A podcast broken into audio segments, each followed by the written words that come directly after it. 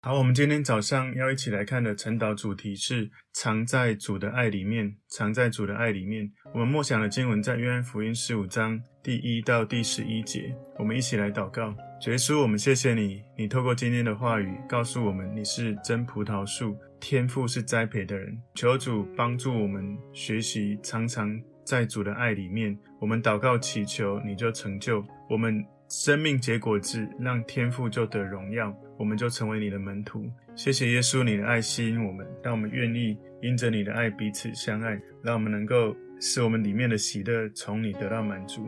感谢耶稣，奉耶稣基督的名祷告，阿门。好，我们今天的晨祷的主题是藏在主的爱里面。我们默想的经文在约翰福音十五章一到十一节。我是真葡萄树，我父是栽培的人。凡属我不结果子的枝子，他就剪去；凡结果子的，他就修理干净，使枝子结果子更多。现在你们因我讲给你们的道已经干净了，你们要藏在我里面，我也藏在你们里面。枝子若不藏在葡萄树上，自己就不能结果子。你们若不藏在我里面，也是这样。我是葡萄树，你们是枝子。藏在我里面的，我也藏在它里面。这人就多结果子，因为离了我，你们就不能做什么。人若不藏在我里面，就像枝子丢在外面枯干，人拾起来扔在火里烧了。你们若藏在我里面，我的话也藏在你们里面。凡你们所愿意的祈求，就给你们成就。你们多结果子，我父就因此得荣耀。你们也就是我的门徒了。我爱你们，正如父爱我一样。你们要藏在我的爱里。你们若遵守我的命令，就藏在我的爱里，正如我遵守了我父的命令，藏在他的爱里。这些事我已经对你们说了，是要叫我的喜乐存在你们心里。并叫你们的喜乐可以满足。好，我们今天晨祷的主题是藏在主的爱里面。我们今天从经文归纳五个重点。我们今天在约翰福音十五章里面看到，耶稣即将离开门徒，而他教导他的门徒关于在主里面的生命，一个简单的教导。但是当你执行、当你体会的时候，是从里面涌出到外面一个丰富的生命体验。今天第一个重点是，耶稣是真葡萄树。耶稣是真葡萄树。约翰福音十五章第一节前半段说：“我是真葡萄树。”这是一个以色列人很熟悉的一个画面，一个象征哦。如果你从旧约圣经在诗篇里面，你会看到诗篇八十篇八到九节说：“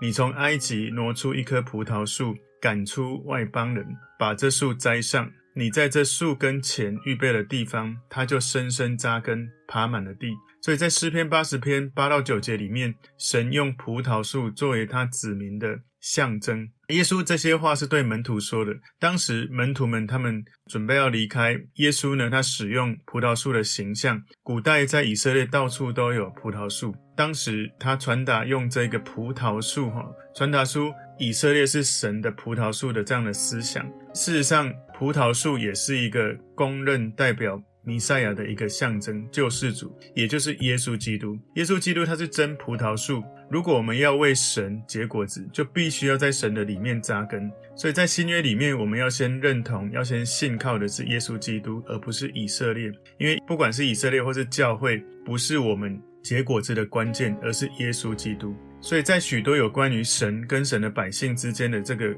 关系的形象里面，葡萄树跟枝子的形象强调是一种完全的依赖，还有不断连接的需要。枝子需要依靠葡萄树，所以耶稣要离开他的门徒的时候，是一个很重要的提醒跟鼓励。耶稣会和门徒们保持连结，而门徒也会和耶稣保持连结，就好像枝子连在葡萄树一样。约翰福音十五章一节后半段说：“我父是栽培的人。”所以在旧约里面，用葡萄树代表以色列，而父神也被描述成为一个栽培跟管理葡萄树的人。所以神在新约的开始的时候，为了这个信徒履行的这个角色，哦，是什么角色？新约里面接受耶稣成为救主的人，会跟圣父跟圣子都有连结。所以有了耶稣为葡萄树本身，也有栽培的人。所以我前面讲一下哈，在旧约的时候。葡萄树被描述成为神百姓的一个象征，哈，神的百姓就像葡萄树。可是新约开始呢，耶稣他是真葡萄树，这里描述耶稣就是那个真葡萄树本身。栽培葡萄树的是天父哦。约翰福音十五章第二节前半段说：“凡属我不结果子的枝子，他就剪去。”剪去这个词有提起或拿走的意思哦。葡萄树它有两种枝子哦，一种枝子是它只是不断的长出枝子而没有结果，而不断长出枝子没有结果的这种枝子呢，会不断的吸收树的水分跟养分，所以它的这个枝子不断的长，但没有结果子，这是一种。另外一种是结果子的枝子，这个结果子的枝子它会结出果子，每一个枝子的果子当然数量都不一样，所以。这里面说，凡属我不结果子的枝子，解经家有两种不同的解释哈。第一种就是属耶稣不结果子的枝子，第一种就是虽然信主得救，但却没有活出属神的生命的真信徒，也就是他信耶稣真的相信，但并没有活出属神的生命。第二种解经家的这个解释是没有得救，他只是挂名的假信徒。他信主只是因为某些原因，可能是被威胁利诱，或者某些不是真的。我决定要信耶稣，只是因为让谁开心，或者只是因为可能有人有威胁或利诱，反正就不是真的从内心跟神连结，而是外在，可能他做一个仪式的东西而已。所以假信徒的理由是属耶稣，只是名义上的属。说我是基督徒，但并没有真实内心愿意让耶稣成为他主人这样的生命的关系，没有真实的让主耶稣掌权的生命的关系。所以这里经文讲到，他就减去。这个减去不是被主耶稣永远的弃绝，而是因为他们失去了生命的功用，没有办法继续从葡萄树得到生命的供应。所以这种不结果子的枝子，指的是一种。没有耶稣基督生命的真信徒，其实，在我们现在的教会里面，有许多人也是这样说：我是基督徒，但却没有结果子。这样的基督徒是很多的。所以，这里被剪去的枝子，不是指那一些没有重生的挂名的信徒，而是指属耶稣的信徒。可能是因为他们不结果子，就要被剪去，没有办法继续从葡萄树得到生命的这个养分的供应，而成为枯枝。那个剪去，不是被永远。丢弃，我刚刚有讲，而是暂时跟主耶稣中断生命结果时的养分的连结，也就是他的肉体的生命还活着，可是他属灵的生命并没有继续从主耶稣得到供应而长出生命倍增，或者生命的品格或性格被神转换这样的生命没有。约翰福音十五章第二节后半段说：“凡结果子的，他就修理干净，使枝子结果子更多。”所以当你修理干净。修理干净这个意思哦，它是有一种洁净的意思哈，洁净的意思。所以当它洁净了这一个区域的时候，在这个希腊文的意思，修剪有洁净的意思。所以这个栽培的人就是天父，他会修理结果子的这个枝子，修理不结果子的枝子。让这个有结果子的枝子呢，能够结出更多的果实。所以，一棵葡萄树如果没有经过修理干净，它不断的长枝子是没有意义的。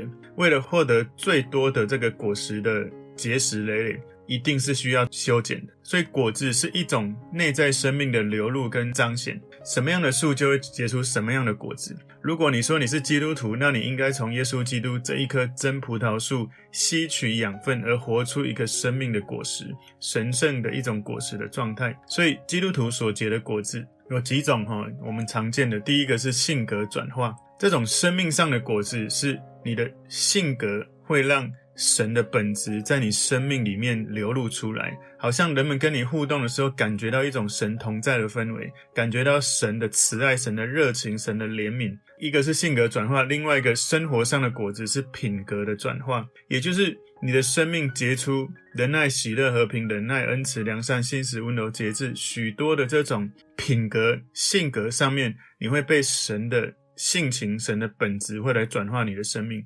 基督徒的果子，第三种是生命倍增的果子，也就是工作上的果子。我刚刚讲到前两种，第一种就是性格转化是生命的果子，而品格转化是生活的果子，而生命的倍增是工作的果子，也就是你带领人信主倍增你福音的果子。当然，还有最后一种果子是嘴唇的果子，也就是你的嘴巴常常说出合神心意的话，常常感恩，常常赞美神的恩慈。所以，一个枝子如果没有结果子，如果剪掉死在那里，会有一些细菌，会有疾病，会有腐烂。所以，神会把那些死掉的枯木从他的教会除去，管教信徒的生命，让更多愿意被神带领的连结的这种枝子呢，能够结果子。约翰福音十五章第三节说：“现在你们因我讲给你们的道已经干净了。”所以那个修剪跟洁净的工作，在耶稣对十一个门徒说话的时候，已经开始在他们身上启动了。门徒们听到、领受到许多耶稣的教导，这个真理在某种意义上已经开始在运行。所以耶稣他当时透过他的话语，在提醒他们要。激励他们的生命，活出这样的生命，活出圣洁，活出跟神连结而成长、长出果子的生命。所以修剪跟洁净是靠着神的话语完成的。神的话语能够激励人的生命，活出圣洁的生命，能够远离罪恶，能够不断的成长。耶稣将他的话语赐给门徒，门徒愿意领受，愿意活出来，就已经开始经历修剪。所以反思我们自己，我们常常在读神的话，我们是否读了之后愿意认真的去执行，还是我们用我们自己的主观意识去选择性的想要有的做，有的不做？神的话从圣经里面告诉我们，我们是基督徒，你是否真的相信就去做，还是你会评估我现在想做这个就做这个，不想做就先放着？这是第一个重点。藏在主的爱里面这个主题，第一个重点是耶稣是真葡萄树，第二个重点是枝子与葡萄树的关系。枝子与葡萄树的关系。约翰福音十五章第四节前半段说：“你们要藏在我里面，我也藏在你们里面。”所以这不只是门徒在老师耶稣里面，而老师耶稣也在门徒里面。如果你去看雅歌，在六章三节，就好像看到这种亲密的关系。我属我的良人，我的良人也属我。所以耶稣说：“你们要藏在我里面，我也藏在你们里面。”耶稣用这样的语言图像，要他的门徒确信。即使耶稣要离开他们，他们门徒之间可以彼此保持连结、保持关系，而且持续的跟耶稣连结。所以耶稣在这样子说，在鼓励他们这样做，做这样子的选择。当主耶稣对我们说：“你们要藏在我里面”的时候，耶稣在讲的是，他鼓励我们的意志、我们的选择、我们的决定，要愿意主动的来持续的与他连结。这就是藏在他里面的意思。藏在它里面，是我们无论方便不方便，我们就是想要，我们就是要选择，我们就是要决定，我们愿意常常在读经祷告的时候来亲近他，常常在主日的时候来到教会亲近他，在小组的时候透过彼此生命的互动跟连结，能够亲近他。这是我们的意志，我们的选择，我们的决定。耶稣藏在我们里面，他要我们藏在他里面。而藏在那里面，除了你自己的灵修，你要透过主日跟弟兄姐妹在比较大的聚集里面连结，透过小组比较小的聚集里面，从他的话语来洁净自己，来运行在自己的身上。约翰福音十五章第四节后半段说：“枝子若不藏在葡萄树上，自己就不能结果子。你们若不藏在我里面，也是这样。所以，如果枝子不跟葡萄树相连，不可能会结果子。所以，门徒如果有一种。”主动的意识的决定，想要常常跟耶稣连结，常常待在耶稣里面，很自然的，你就会想要为神、为神的国度做一些事情。你会想要不只是来主日服侍，你会想要在小组里面，透过小组的连结，而把福音传递给那一些还不认识耶稣的人。所以，我们一切拥有的力量、拥有的平安，是从耶稣基督来的。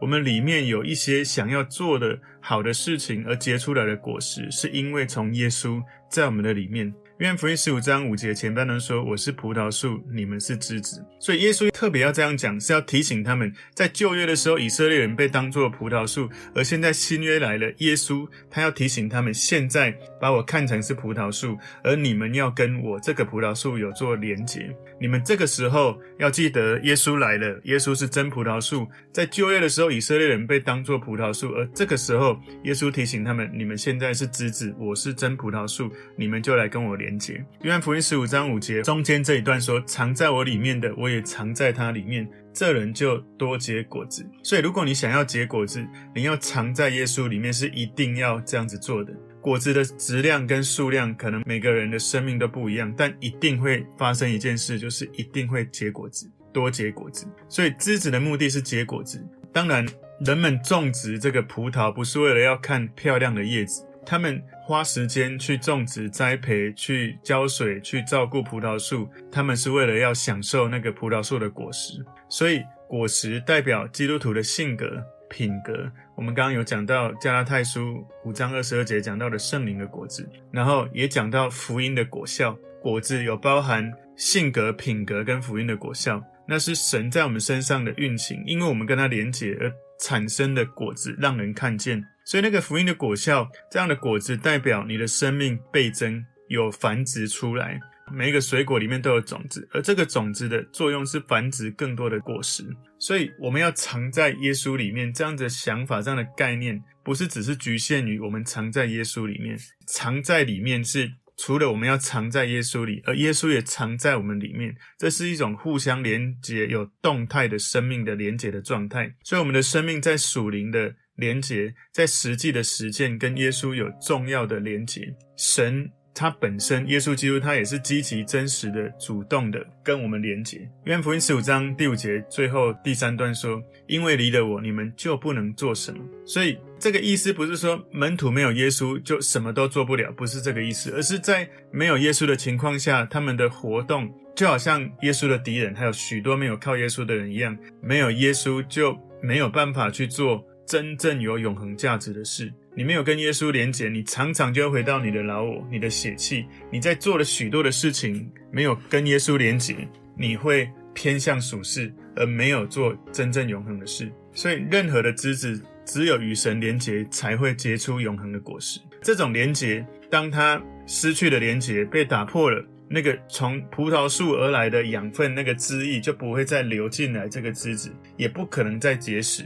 所以，可能那个枝子，也许跟葡萄树断开的时候，它枝子本身还有一点点的枝翼，或许还可以长出叶子，可以暂时维持生命，但没有办法再长出果实。保罗他自己也体验到这件事，但他用的描述不是用约翰的描述，他说：“活着的不再是我，乃是基督在我里面活着。”这是在加拉太书第二章二十节讲。然后他也说：“靠着那加给我力量的，凡事都能做。”这是在腓利比书四章十三节。我想这个是大家常常都有去默想或者是背诵的经文。所以，如果我们是枝子，我们离了真葡萄树，我们什么都不能做，我们不能够结果实。今天第三个重点，不藏在主里面的代价。不藏在主里面的代价。约翰福音十五章六节前半段说：“人若不藏在我里面，就像枝子丢在外面枯干。”所以耶稣提醒警告门徒：如果你不藏在耶稣里面，你的生命会枯竭。枝子只有跟葡萄树相连，才会有生命；门徒只有跟老师耶稣连接在一起，才会有属灵的生命。所以这些描述是在描述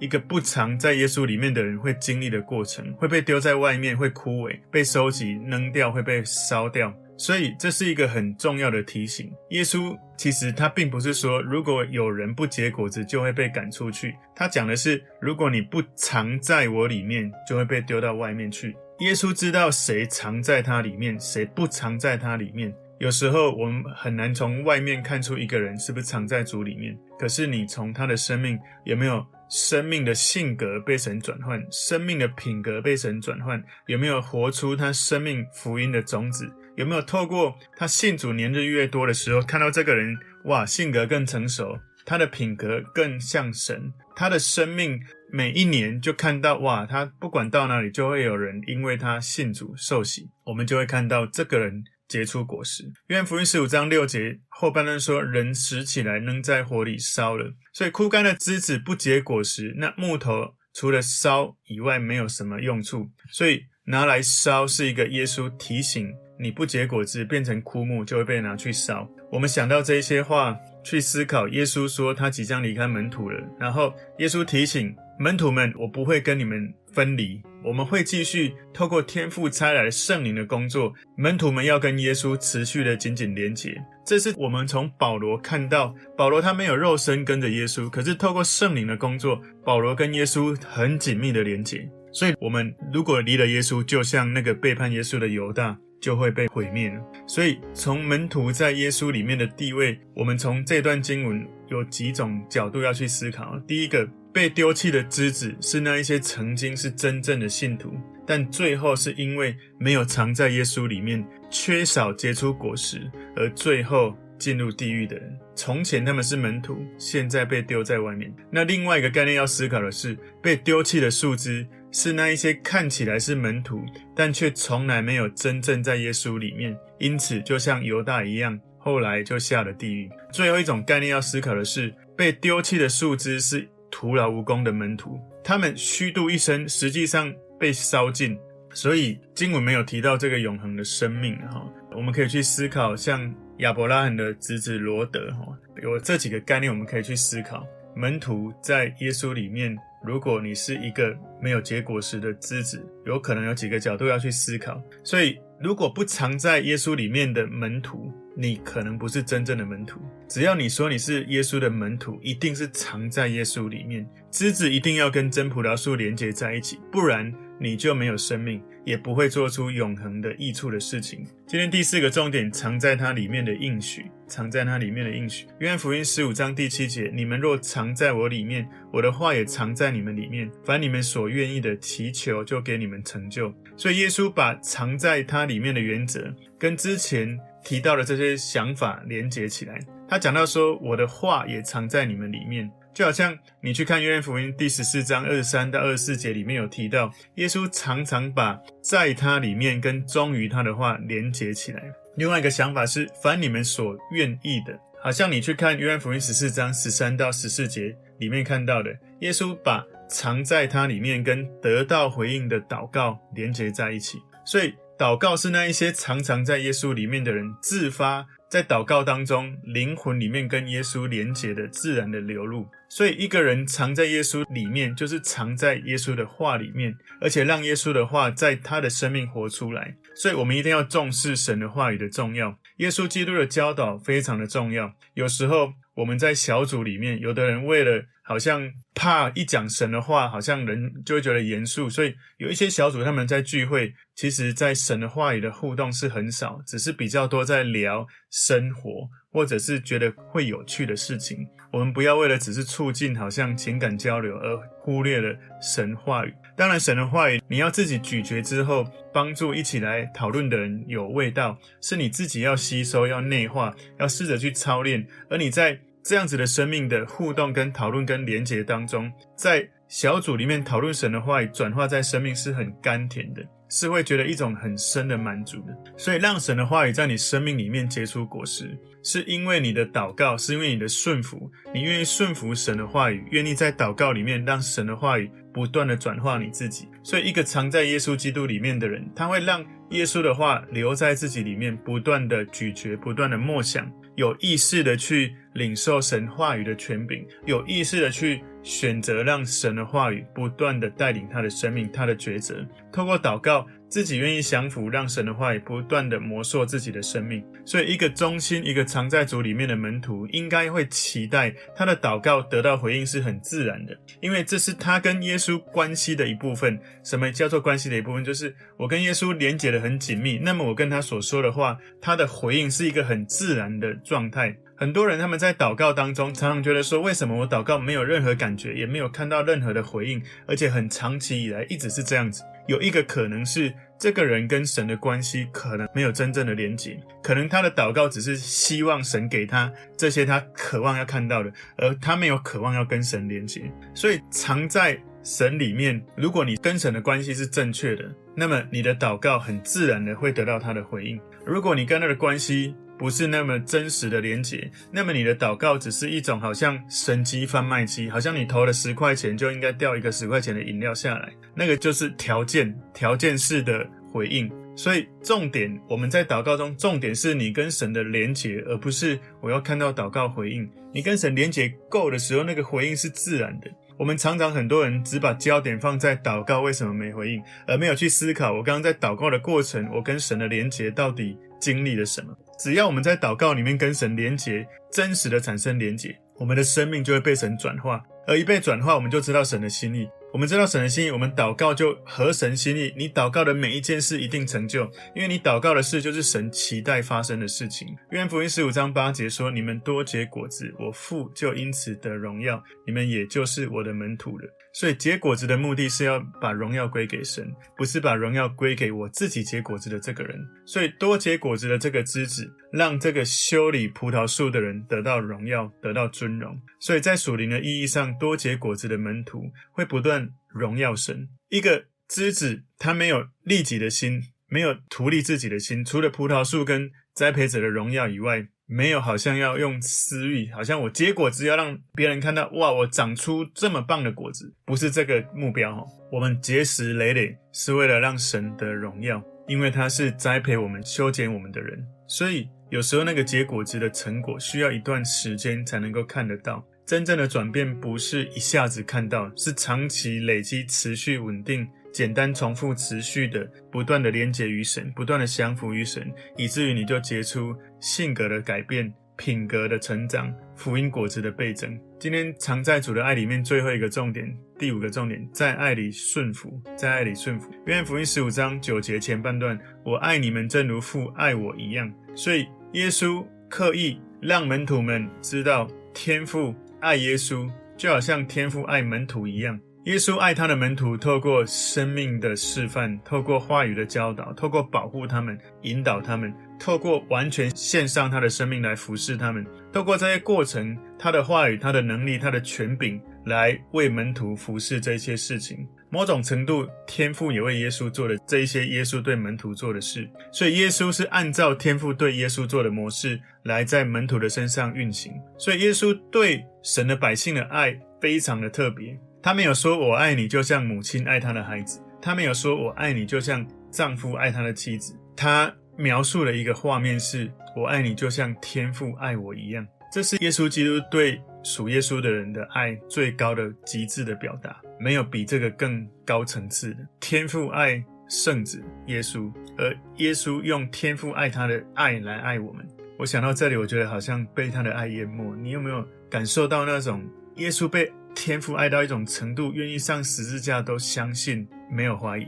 天父爱耶稣圣子的爱，没有开始，没有尽头，没有结束，是完全的亲密，完全的个人，完全无法衡量有多大，而且永远不改变，没有办法更多，也没有办法更少。而他用这样的爱。来爱我们。约翰福音十五章九节后半段说：“你们要藏在我的爱里。”耶稣他的本质、他的品格没有办法用言语就能够描述得完。耶稣充满能力、智慧、真理，充满圣洁、奉献、顺服、牺牲，许多他生命的本质。而耶稣这么多美好的生命本质，耶稣强调一件事：你们要藏在我的爱里。他的慈爱，耶稣要我们藏在他的爱里。所以，当门徒跟耶稣的爱持续的连结。在耶稣的爱里面，这样子的经历不是什么神秘神奇的经历，而是简单的顺服，简单的顺服。我愿意遵守耶稣的诫命，去爱神，去爱人，去传福音到地极，就在耶稣的爱里。当你深深的在耶稣的爱里，你为他做任何的事，不会觉得痛苦，不会觉得麻烦，不会觉得挑战，因为耶稣为你做的早就超过你能做的一切最极致的行为了。他爱你到一种程度，已经为你死了。我们只要愿意去爱神爱人，去传福音，我们会遇到挑战，遇到麻烦，我们会遇到一些我们不习惯的事情。可是就在你执行这个任务的过程，你的生命被转化，你的性格被转化，你的生命开始倍增。约翰福音十五章十节说：“你们若遵守我的命令，就藏在我的爱里，正如我遵守了我父的命令，藏在他的爱里。”所以耶稣再一次把。真门徒跟顺服他的命令，跟遵守他的话语连结起来。耶稣对天父是这样子的行动，他要门徒对耶稣也这样子行动。约翰福音十五章十一节前半段说：“这些事我已经对你们说了，是要叫我的喜乐存在你们心里。如果门徒没有藏在耶稣的爱里，就没有办法能够遵行他的诫命，就没有办法经历满足的喜乐。这是耶稣应许给那些藏在耶稣的爱里跟顺服他，因为爱。”而顺服的门徒，耶稣的喜乐跟我们所理解的快乐或幸福或兴奋是不一样的。耶稣的喜乐不是生活品质非常安逸的快乐，不是，而是一种与神同在的喜悦，是一种神的爱跟在神的关怀跟神大能的奇妙的触摸，那种满溢出来说不出来那一种喜乐，我们可以拥有耶稣所拥有的喜乐，而且常常拥有。耶稣说：“我的喜乐。”不是关于我的喜乐，不是从我来的喜乐，不是为你们而来的喜乐，而是我的喜乐。那个我的喜乐，是我意识到天父的爱从天上降下来，人间尝不到的天父完全的爱的这种喜乐。这种喜乐让他可以上十字架，可以当祷告的时候，天父没有回应的时候，他仍然可以定睛在天父的身上，执行这个使命，上十字架为人而死。所以耶稣谈到他的喜乐的时候，门徒们，你没有看到在圣经有记载，有人问他到底是什么意思？没有人问。